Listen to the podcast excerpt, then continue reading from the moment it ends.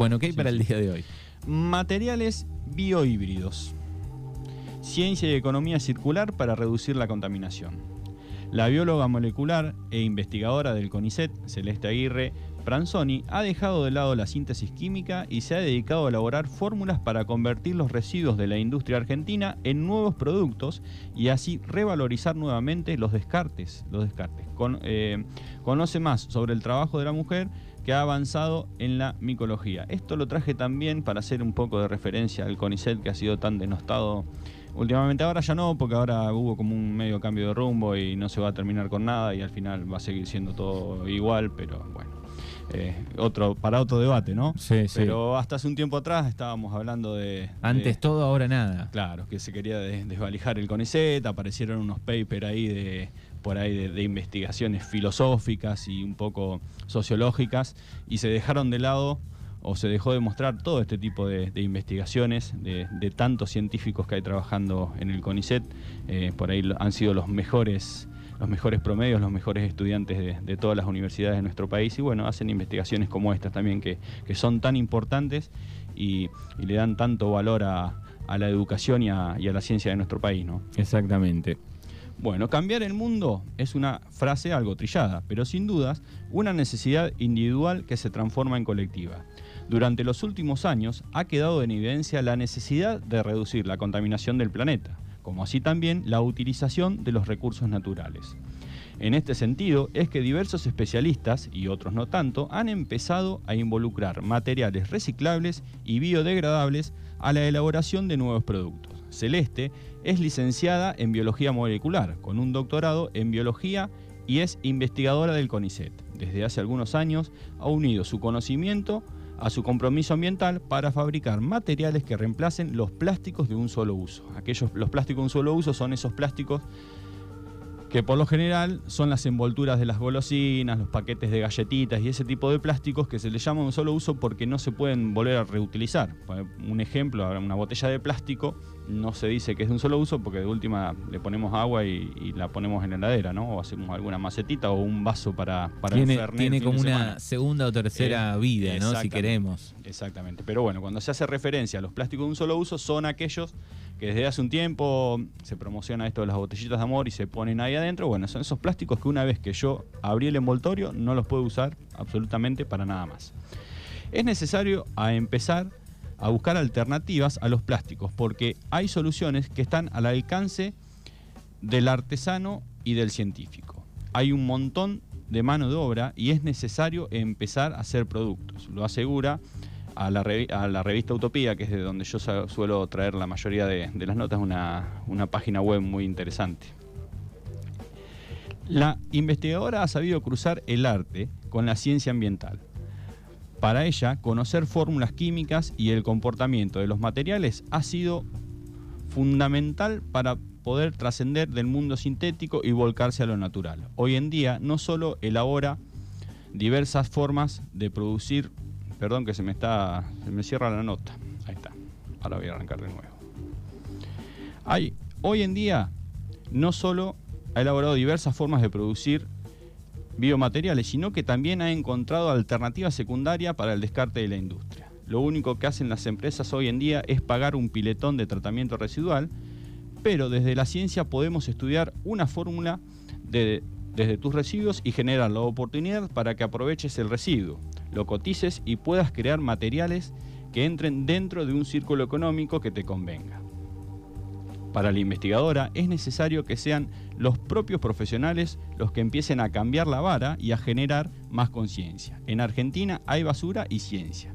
Hay que combinar las dos cosas. No hay que irse a Estados Unidos o a Europa a hacer ciencia, aseguró. En las escuelas no conocen las problemáticas de los basurales, no saben que la industria textil de Corea viene a contaminar nuestros ríos con sus efluentes. Hay mucha ignorancia porque falta difusión. Metodología y recolección de la basura. Para hacer esta tarea, la mujer realiza un procedimiento similar al que realizan todos los cultivadores de hongos. La diferencia es que como aplica la fórmula para seleccionar productos con conciencia, seleccionamos hongos de la zona, los aislamos, buscamos la genética, para identificarlos y ponerles un nombre para ponerlos en una base genética internacional. A ese hongo lo le estudiamos el micelio, es decir, la biofibra. esa biofibra va a ser la que construya el producto final. Es decir, que una vez que seleccionada la genética, la estudian y la utilizan en base a la forma que quieren construir. Allí es donde van los residuos que logran juntar las diversas industrias contaminantes. Tenemos la materia prima para hacerlo. Lo único que necesitan los hongos son agroresiduos, algo que en Argentina sobra. En la actualidad, hay diversas materias primas que pueden ser utilizadas para avanzar en la construcción de biomateriales. Hay polímeros que salen de la cáscara de la naranja, se pueden trabajar con la cáscara de huevo o con la caseína de la leche. Hay un montón de materiales y no los estamos prestando atención a nuestra basura. Dejar el plástico atrás y entender que nada es para siempre. En tanto, lo que ha crecido la industria plástico que es difícil pensar en erradicarla por completo. Además, es tan grande su expansión a nivel mundial que no hay competencia que salga más barata que la generación de plásticos. Sin embargo, para la especialista, aunque nos vamos, no vamos a erradicar el plástico, podemos bajar el volumen. Y adicionalmente afirma, me preocupa realmente cómo nos hacemos, cómo nos hemos hecho dependientes del plástico. La mujer sabe que cambiar el mundo es algo difícil de ver en los próximos años. Sin embargo, cree que hay una postura política que cada persona debe tomar. Lo que yo hago no cambia el mundo, cambia un pedacito de mí y de mi alrededor. Este tipo de ciencia que estoy haciendo actualmente es lo más simple, pero la que mayor impacto positivo tiene, concluyó.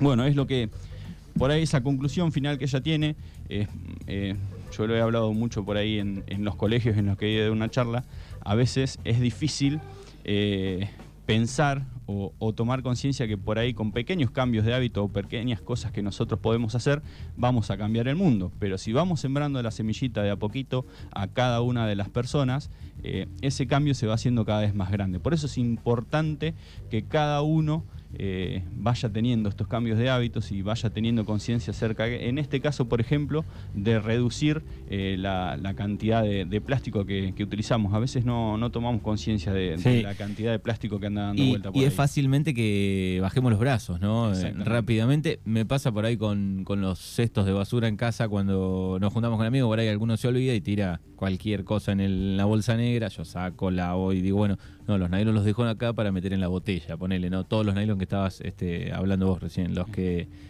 hay un mm, alfajor, una bolsita de, de galletitas, todo ese descartable que, no tiene... exactamente, y trabajar para justamente eh, por ahí no bajar los brazos a la primera de cambio, sino para que haya más personas que, se sumen a este cambio. ¿no?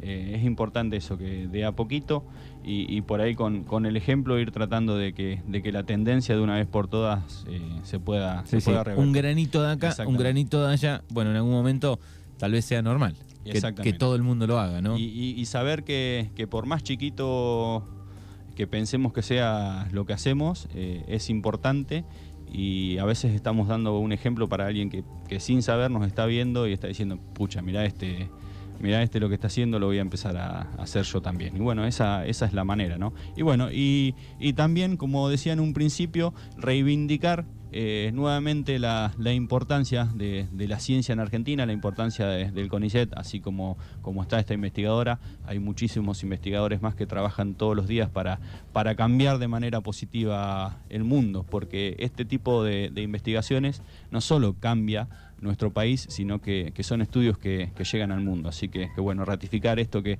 hace unos meses atrás fue, bastante bastardeado, eh, fue tomado tan como como uno de los tantos caballitos de batalla de los que ahora se bajaron eh, para el cambio que, prometían, pero bueno, saber que, el CONICET, así como, como la educación pública, es súper importante para todos aquellos que no hemos, tenido la oportunidad de formarnos en, la universidad pública, en mi caso en la Universidad Nacional del Sur, eh, que yo creo que si no existiera, eh, no hubiese tenido la oportunidad de, formarme en una universidad, así como muchísimos de, mis amigos y muchísimos de, los que nos tocó en su momento irnos a estudiar, ¿no? En aquella, eh, en aquella crisis del año 2000, 2001, que a mí me tocó irme a estudiar en, el año, en el año 2000, atravesar la crisis del 2001. Si no hubiese existido la, Universidad Nacional del Sur, yo seguramente no, hubiese podido estudiar y muchísimos otros que seguramente eh, estarán trabajando para, cambiar el mundo me viene el caso Vanina Martínez, por ejemplo,